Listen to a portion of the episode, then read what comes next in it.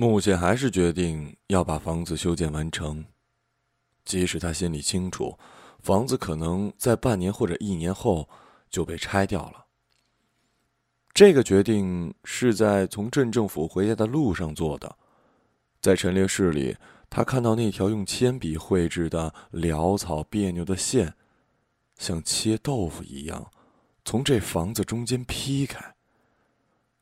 他甚至听不到声音，不是噼里啪啦，而是“咣”的一声。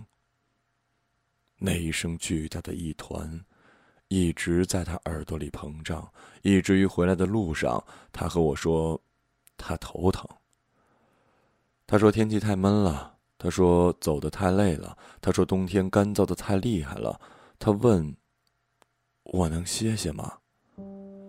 然后就靠着路边的一座房子，头朝向里面，用手掩着脸，不让我看见。我知道。不关天气，不关冬天，不关走路的事儿，我知道他在那个角落拼命平复内心的波澜。这座四层楼的房子，从外观上来看就知道不怎么舒适。两百平方米的地皮，朝北的一百平方米建成了四层的楼房，后面潦草的接着的是已经斑斑驳驳的老石板房。即使是北边这占地一百平方米的四层楼，也可以清楚的看到是几次修建的结果。底下两层是朝西的坐向，还开了两个大大的迎向道路的门母亲曾经天真的以为能在这条小路上做点小生意。上面两层却是朝南的坐向，而且没有如同一二层铺上土黄色的外墙瓷砖。砖头和钢筋水泥就这样裸露在外面。每次从工作的北京回到家，踏入小巷，远远的就会看到这奇怪的房子，总会让我想起珊瑚。一只珊瑚虫拼命地往上涨，死了变成下一只珊瑚虫的房子，用以支持它继续往上涨。他们的生命堆叠在一起，物化成那层层叠叠的躯壳。有一段时间，远在北京工作累了的我，习惯用谷歌地图不断的放大、放大，直至看到我老家院子的轮廓。从一个蓝色的星球不断的聚焦到这个点，看到它别扭的窝在那儿。多少人每天从那条小道穿过，很多飞机载着来来往往的人，目光在那儿不经意的掠过。他奇怪的模样，甚至没有让人注意到，更别说停留。还有，谁会在乎里面发生的与我来说撕心裂肺的事情？就像生态鱼缸里的珊瑚礁，安放在箱底，为那群斑斓的鱼做着安静的陪伴，谁也不会在意渺小但同样惊心动魄的死亡和传承。母亲讲过太多次这块地的故事。那年他二十四岁，父亲二十七岁，两人在媒人的介绍下，各自害羞的瞄了一眼，彼此下半辈子的事儿就这么定了。父亲的父亲是田地被政府收回而自暴自弃的浪荡子，因为吸食鸦片，早早就把家庭拖入了困境。十几岁的父亲和其他的弟兄一样，结婚。都得靠自己。当时他没房没钱，第一次约会只是拉着母亲来到这块地，说：“我会把这块地买下来，然后盖一座大房子。”母亲信了。买下这块地是他们结婚三年后的事情。父亲把多年积攒的钱加上母亲稀少的嫁妆凑在一起，终于把地买下。地有了。建房子还要花一笔，当时还兼职混黑社会的父亲正处于天不怕地不怕的年纪，拍拍胸膛到处找人举债，总算是建起了前面的一百多平方米，留下偏房的位置，说以后再修。父亲不算食言，母亲总是三不五时的回忆起这段故事，这几乎是父亲最辉煌的时刻。他会回忆自己如何发愁，欠着几千块巨款，而父亲一脸不屑的样子说：“钱还不容易。”母亲每每回忆起这段，总会绘声绘色地说，然后说：“那时候你父亲真是男子汉。”但男人终究是胆小的，天不怕地不怕，还是不开窍，不知道怕。母亲后来几次这么调侃父亲。第二年，父亲有了我这个儿子，把我抱在手上的那个晚上，据说失眠了。第二天一早六点就摇醒我母亲，说：“他怎么心里很慌？”愁眉苦脸的人换成了父亲。在医院的那两天，他愁到饭量急剧下降。母亲已经体验到了这男人的脆弱。第三天，因为没钱交住院费，母亲被赶出了医院。前面有个姐姐，我算第二个孩子，在当时已经超生，因而母亲是跑到遥远的厦门生的我。从厦门回老家还要搭车，因为超生的这个孩子，回家后父亲的公职可能被辞掉。从医院出来，父亲抱着我，母亲一个人拖着刚生育完的虚弱身体，没钱的两人一声不吭的一步一步往公路挪。也不知道是怎么回到小镇的家的。走到了一个湖边，父亲停下来，迷惘的看了那片湖，转过头问：“我们回得了家吗？”母亲已经疼痛到了有点虚脱，她勉强笑了笑。再走几步看看，老天爷总会给路的。父亲走了几步，又转过头：“我们真的回得了家吗？”再走几步看看，一个路口拐过去，竟然撞上一个来厦门补货的老乡。再走几步看看，这句话母亲自说出第一次后，就开始不断的用它来鼓励他一辈子要依靠的这个男人。公职果然被开除了，还罚了三年的粮食配给。内心虚弱的父亲一脆弱，干脆把自己关在家里，不出去寻找工作。母亲不吭声，一个人到处找活干，缝纫衣服、纺织、包装。烧火的煤是他偷邻居的，下饭的鱼是他到街上找亲戚讨的。他不安慰父亲，也不向他发火，默默地撑了三年。直到三年后的某一天，父亲如往常一样慢悠悠地走到大门前，打开门，是母亲种的蔬菜，养的鸡。父亲转过身对母亲说：“我下去找工作。”然后一个月后，他去宁波当了海员。过了三年，父亲带着一笔钱回到了老家，在这块地上终于建成了一座完整的石板房。父亲花了好多钱雇来石匠，把自己和母亲的名字连成一副对联，刻在了石门上，雕花刻鸟。他让工匠瞒着母亲，把石门运到工地的时候，还特意用红布盖着，直到装上大门。宣布落成的那一刻，父亲把红布一扯，母亲这才看到，他与父亲的名字就这样命名了这座房子。当时我六岁，看到母亲盯着门帘，杵着嘴，一句话都没说。几步开外的父亲站在一旁得意的看着。第二天办落成酒席，在喧闹的祝福声中，父亲宣布了另外一个事情：他不回宁波了。酒桌上，亲戚都来劝，在他们看来，这是一个难得的工作，比老家一般工作几倍的工资，偶尔会有跑关系的商家塞钱。父亲不解释，一直挥手说：“反正不去了。”亲戚拉来母亲去劝，母亲只是淡淡的说：“他不说。”就别问了。后来，父亲果然没有回宁波，拿着此前在宁波攒的钱，开过酒店、海鲜馆、加油站，生意越做越小。每失败一次，父亲就像蜕一层皮一样，越发的邋遢、焦虑、沉默。然后，在我读高二的时候，父亲一次午睡完，准备要去开店，忽然一个跌倒，倒在天井里。父亲中风了。也是直到父亲中风住院，隔天要做手术，躺在病床上，母亲这才开口：“你当时在宁波是不是有什么事情处理不来，干脆躲了吧？”父亲笑开了满口因为抽烟而黑的牙齿。我就知道。母亲淡淡的说。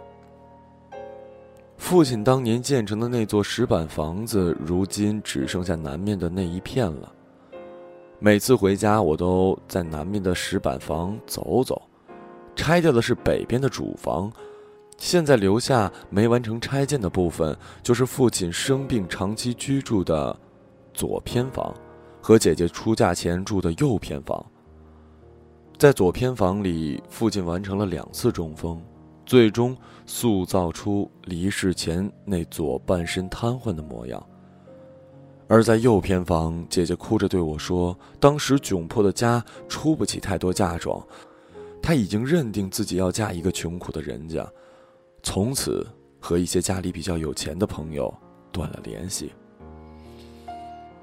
我记得她说那句话的那个晚上。她和当时的男友出去不到一刻钟就回来，进了房间躲着父母，一声不吭地把我拉到一边，脸涨得通红，眼眶盈满了泪，始终不让其任何一滴流出来。平复了许久，她开口：“答应我，从此别问这个人的任何事情，如果父母问，也拦住他们，不让他们说。”我点点头。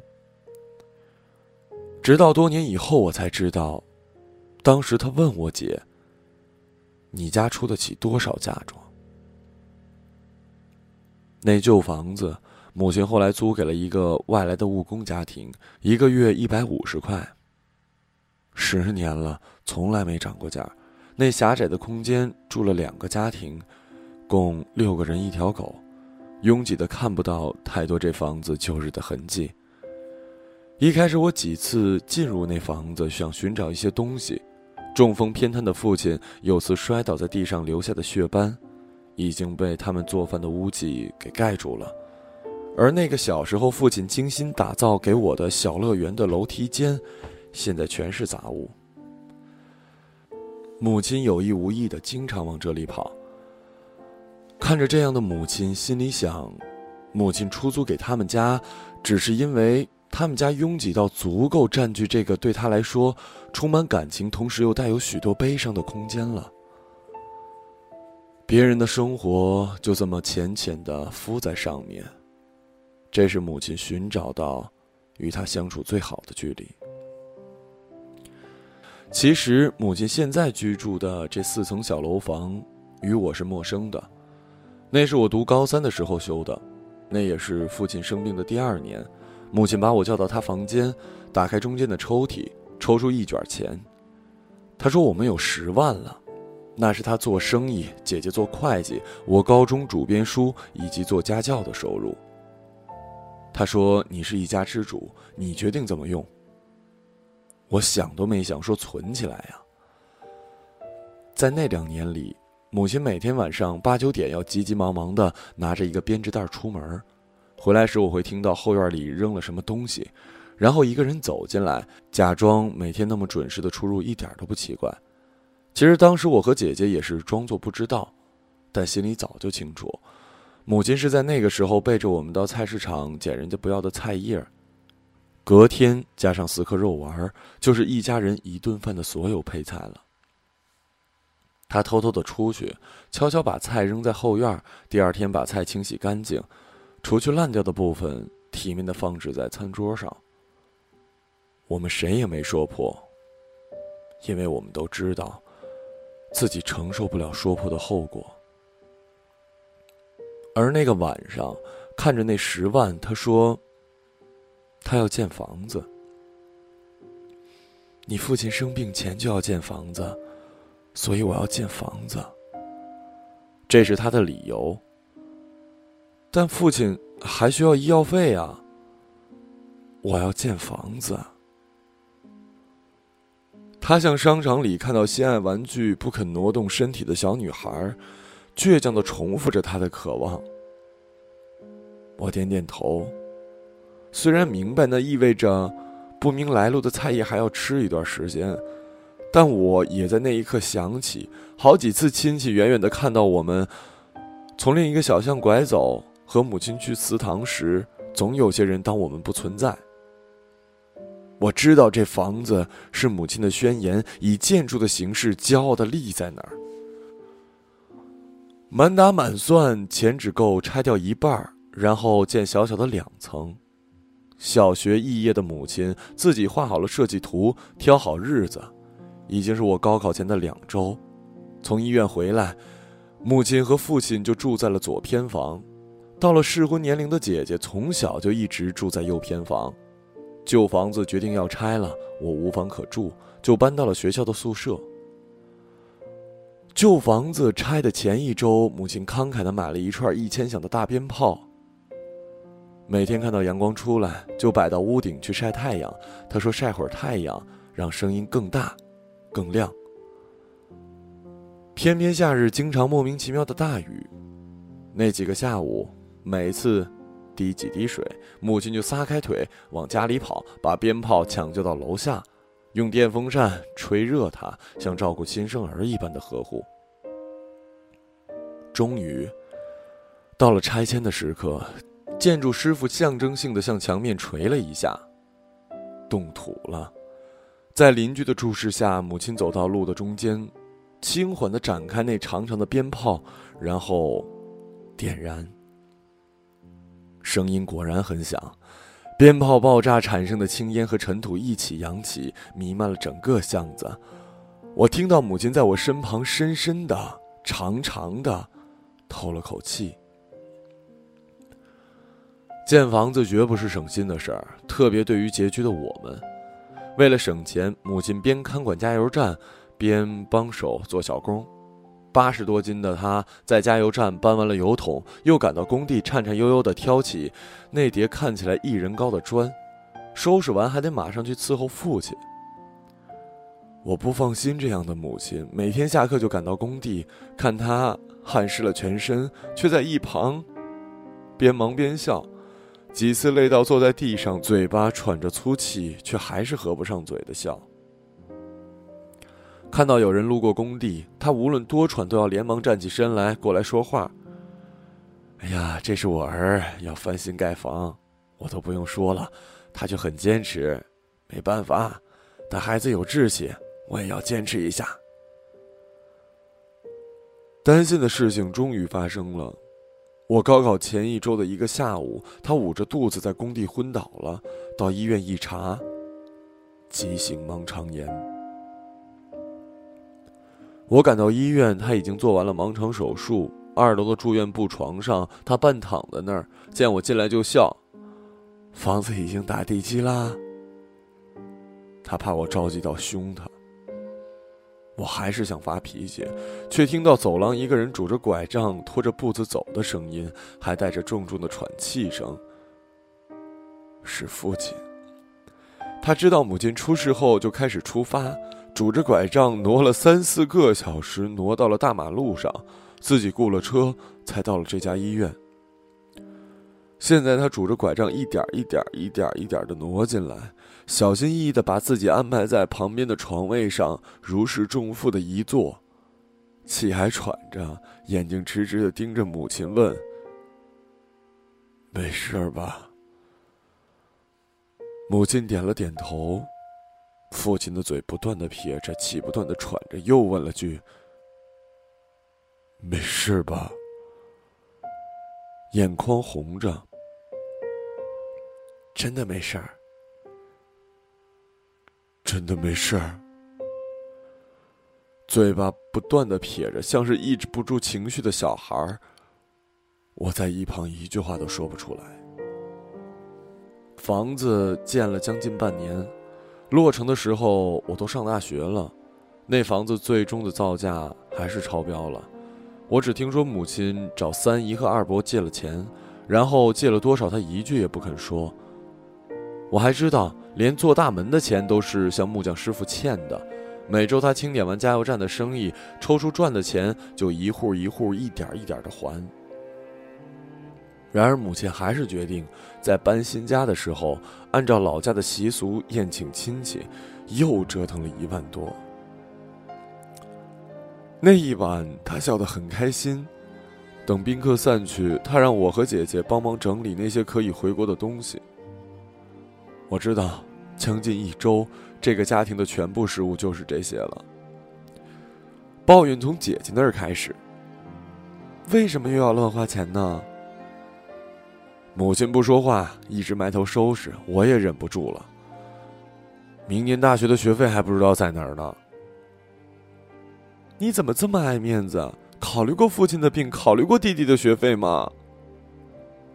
姐姐着急的哭了。母亲沉默了很久，姐姐还在哭。她转过身，声音突然大了：“人活着就是为了一口气，这口气比什么都值。”这是母亲在父亲中风后第一次对我们俩发火。平时在报社兼职，寒暑假还接补习班老师的工作。这老家的新房子对我来说就是偶尔居住的旅社。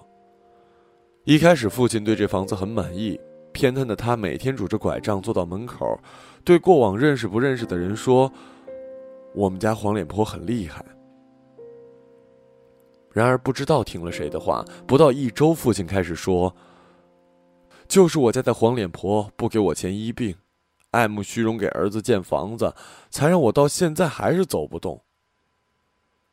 母亲每次进进出出，听到父亲那恶毒的指责，一直当作没听见。但小镇上各种传言，因为一个残疾人的控诉，而更加的激烈了。一个晚上，三姨叫我赶紧从大学回老家。母亲在下午突然给他打电话，交代了一些莫名其妙的话。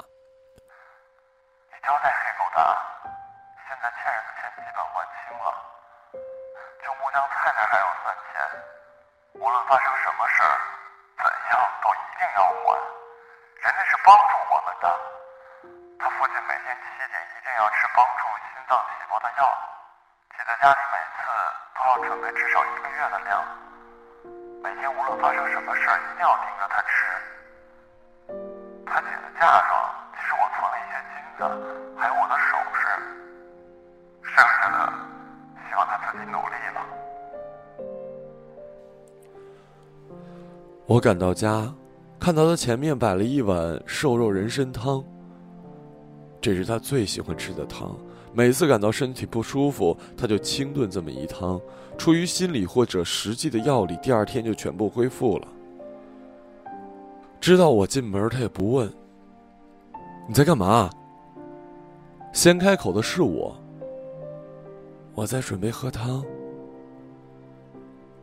我看那汤浓稠和以前很不一样，猜出了大概，走上前把汤端走。我和他心照不宣，我正把汤倒进下水道，他突然嚎啕大哭。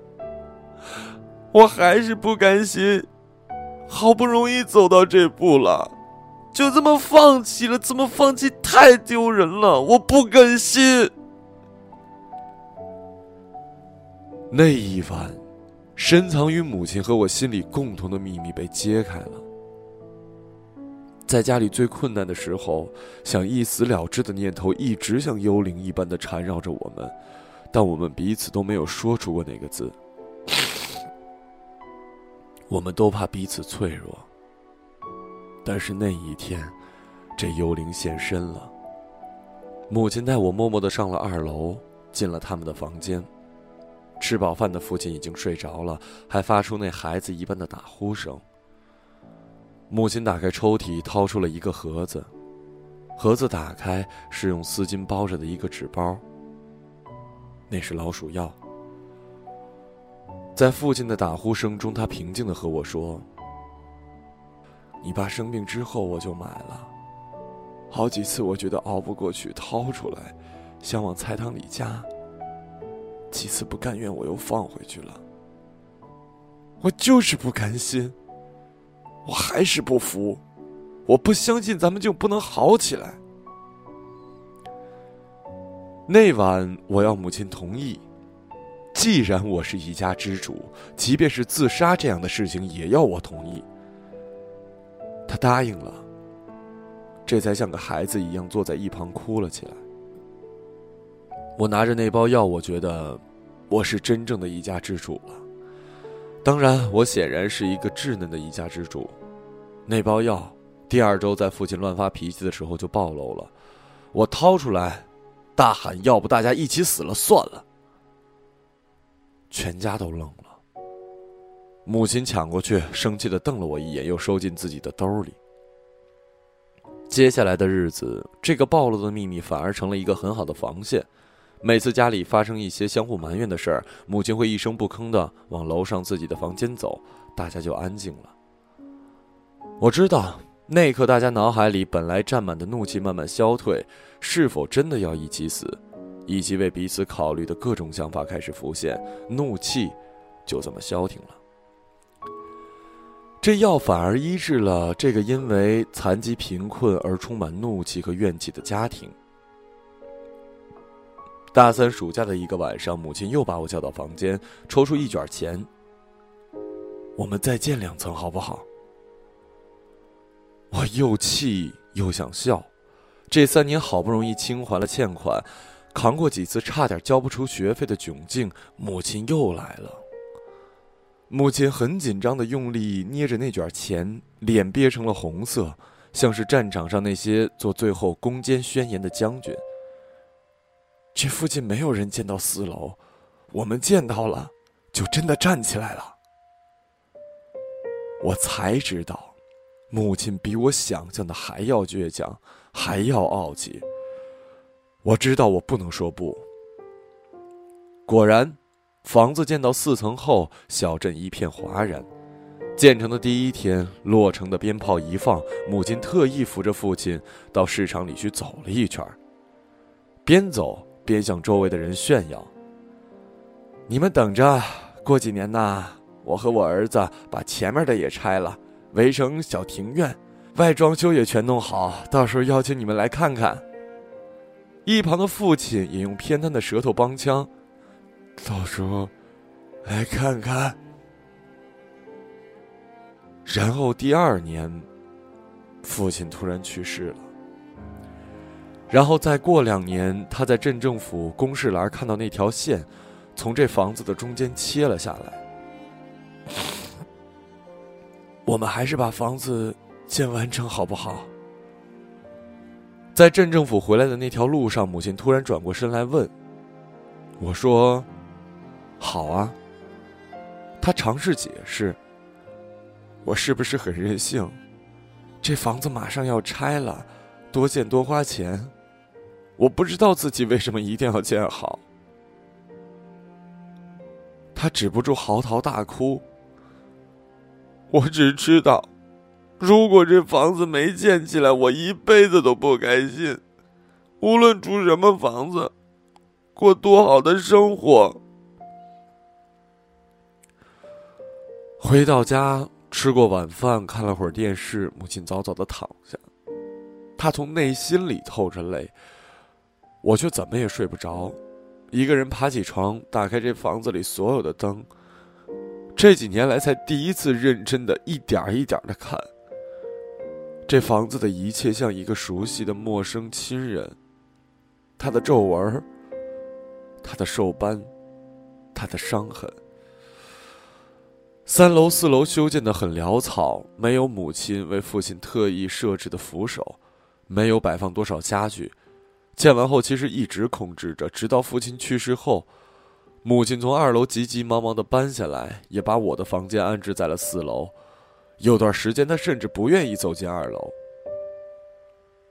二楼第一间原是父亲和母亲住的，紧挨着的是另外一间房间是我住的，然后隔着一个厅是姐姐的房间，面积不大，就一百平方米不到，扣除一条楼梯和阳台，还要隔三间房。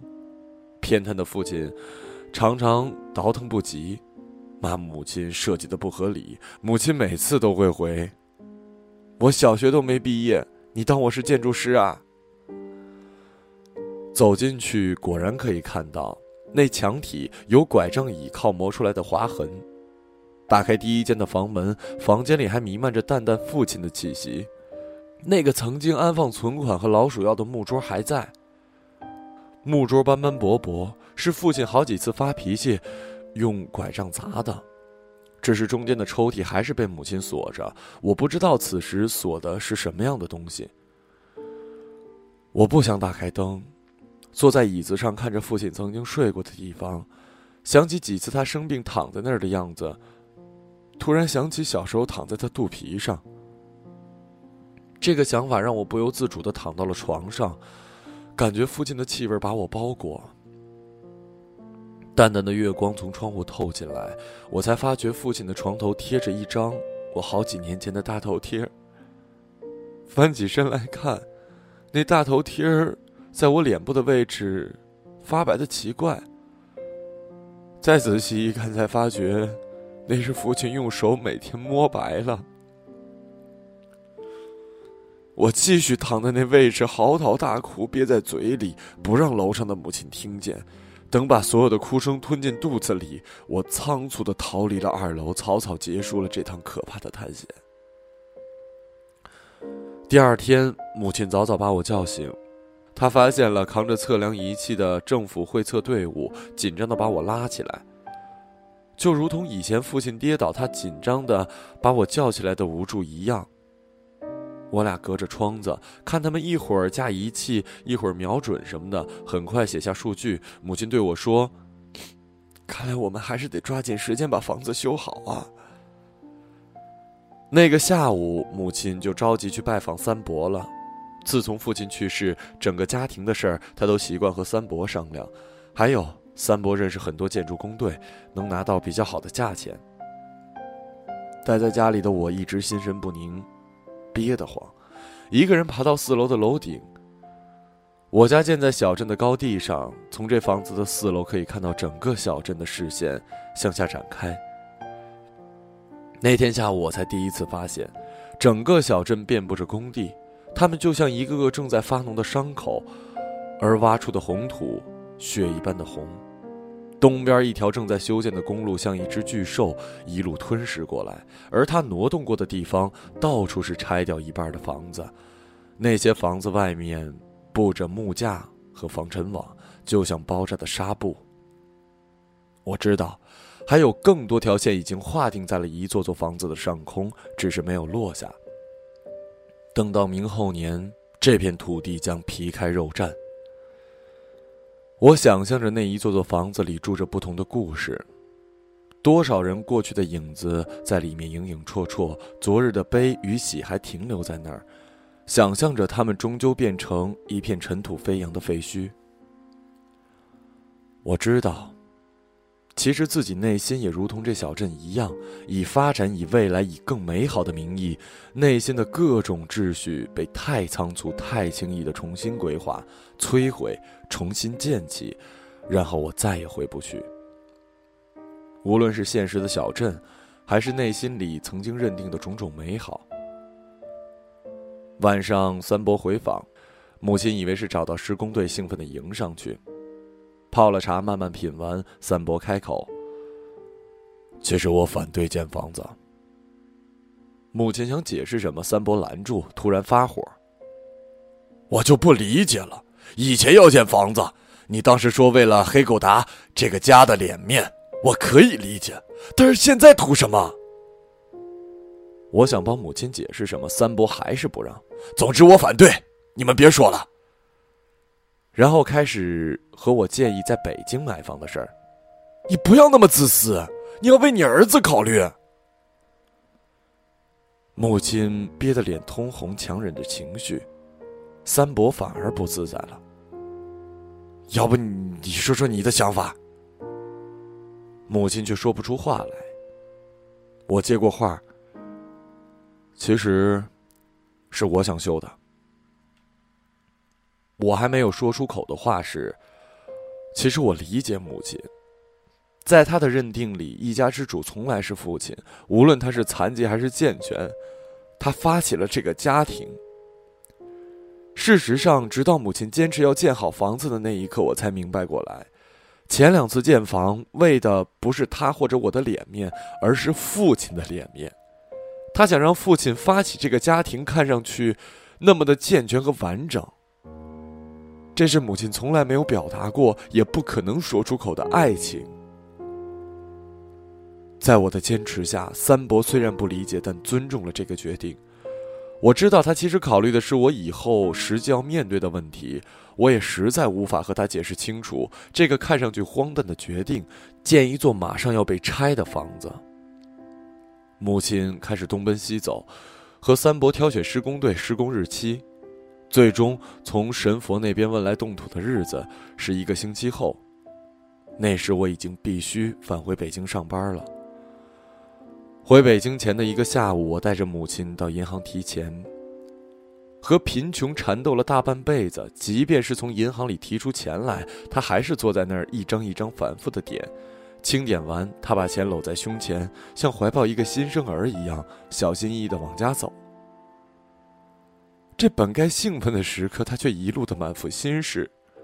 到了家门口，他终于开口：“儿子，我对不起你，这样你就不够钱在北京买房子了吧？”我只能笑。走了几步路，母亲终于鼓起勇气和我说了另外一件事儿。有个事情，我怕你生气，但我很想你能答应我。老家的房子最重要的是门口那块奠基的石头，你介意这房子打造者打你父亲的名字吗？我不介意啊。